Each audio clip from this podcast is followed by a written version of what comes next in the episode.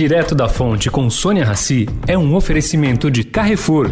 O Carrefour acredita que um mundo melhor começa com uma alimentação melhor. Por isso, criou o movimento global Act for Food, uma série de ações concretas para oferecer produtos saudáveis com preços justos para todos. Carrefour, todos merecem o melhor. Direto da Fonte, com Sônia Rassi.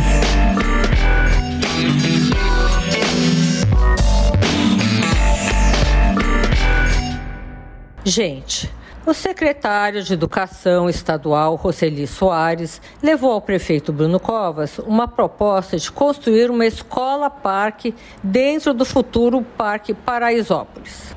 Ao custo de 18 milhões de reais, funcionaria à noite e nos fins de semana também com biblioteca, auditório e área de convivência.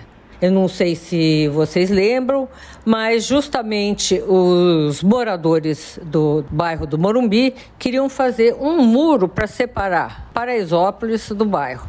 Bom, tudo bem. O que falta para a construção dessa escola-parque? A prefeitura precisa ceder o terreno. É por isso que Soares foi a Covas.